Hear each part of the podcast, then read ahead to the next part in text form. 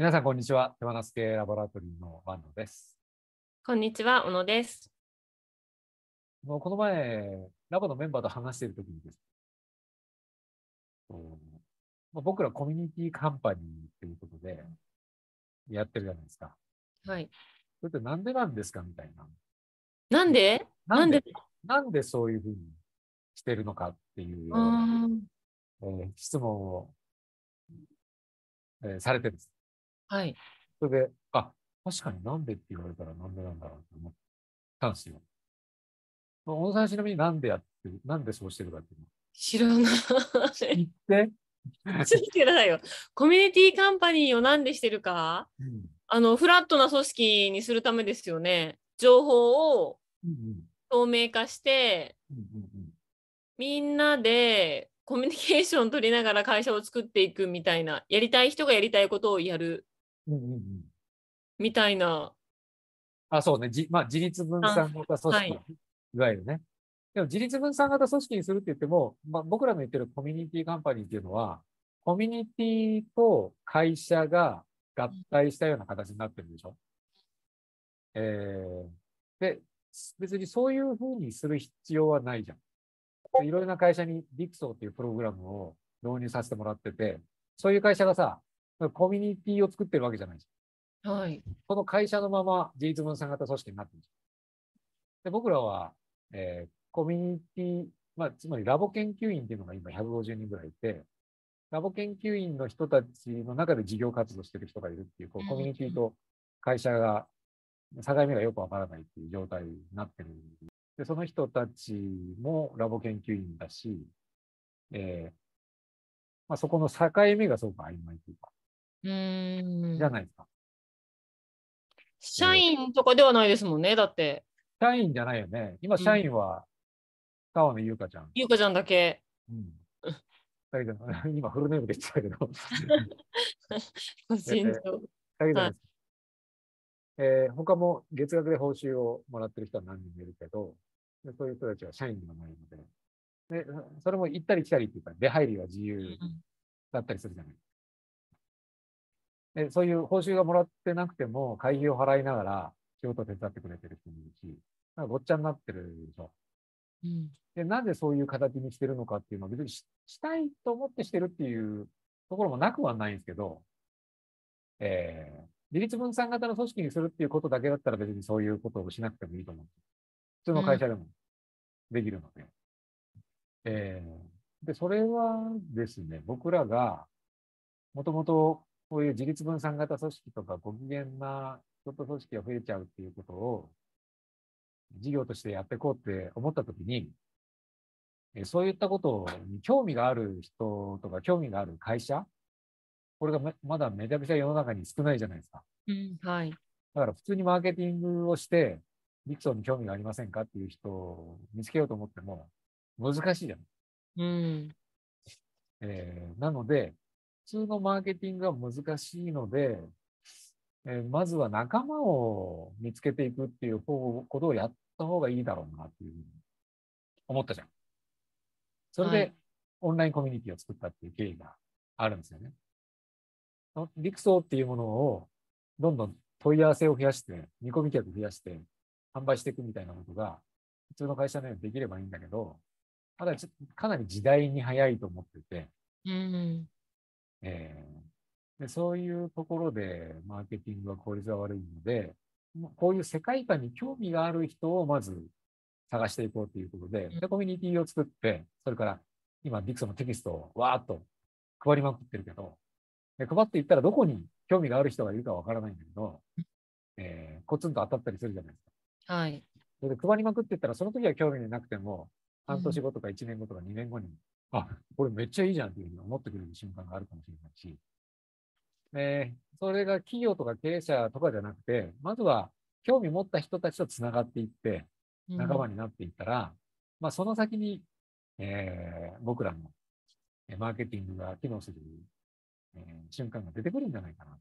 うん。まあつま、り、あこういう人が知り合いが、こういう経営者が知り合いがいるよっていうことで興味持ってるよみたいなことを紹介、今も現実的にあるけど、で一緒に商品のアップデートを手伝ってくれたり、一緒にこのイベントを運営を手伝ってくれたり、世界観を広めていくっていうことをやってくれる人が今すごく増えたじゃないですか。はい。でここういうことをやっていくことで、結果的に事業が成り立っていくっていう、そういう順番だろうなと思ってるんですよね。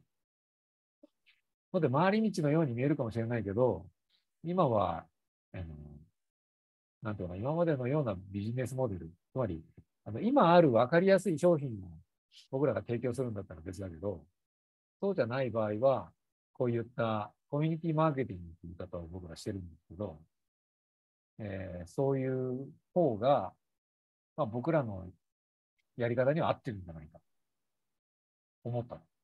うん。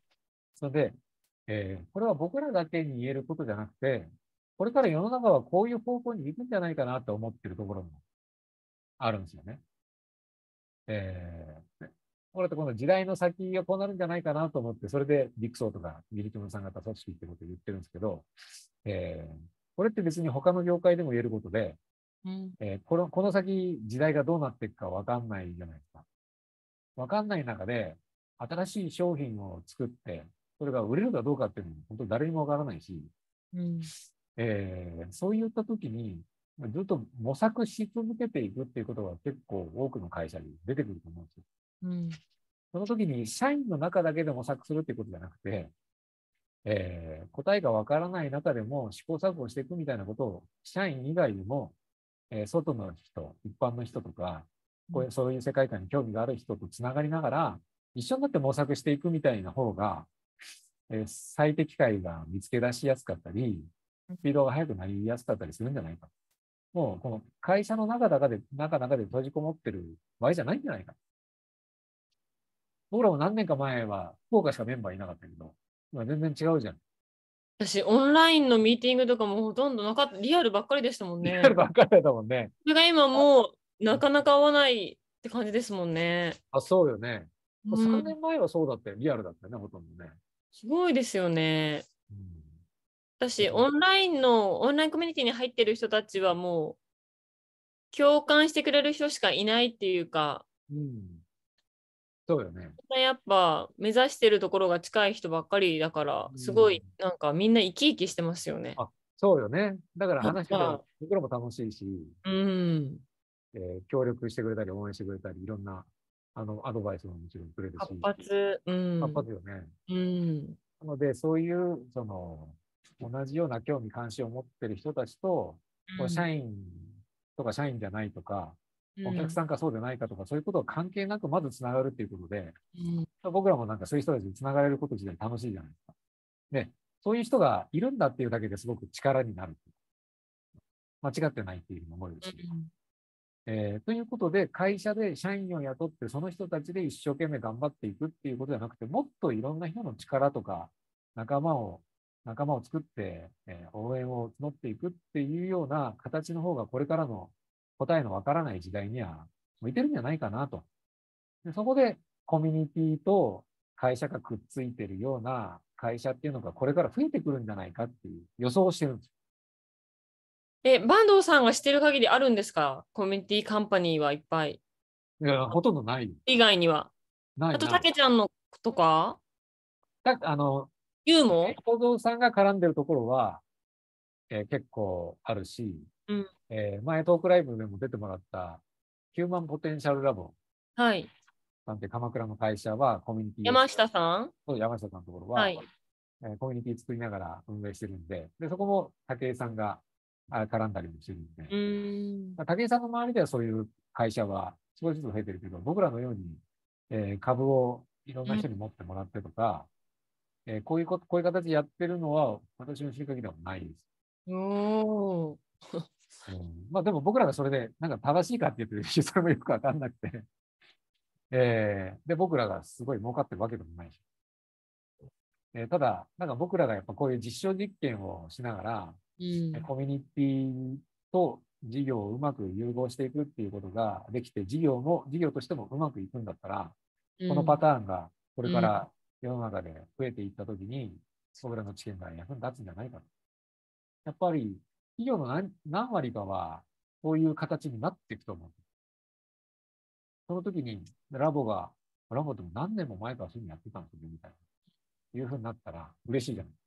確かに。うん。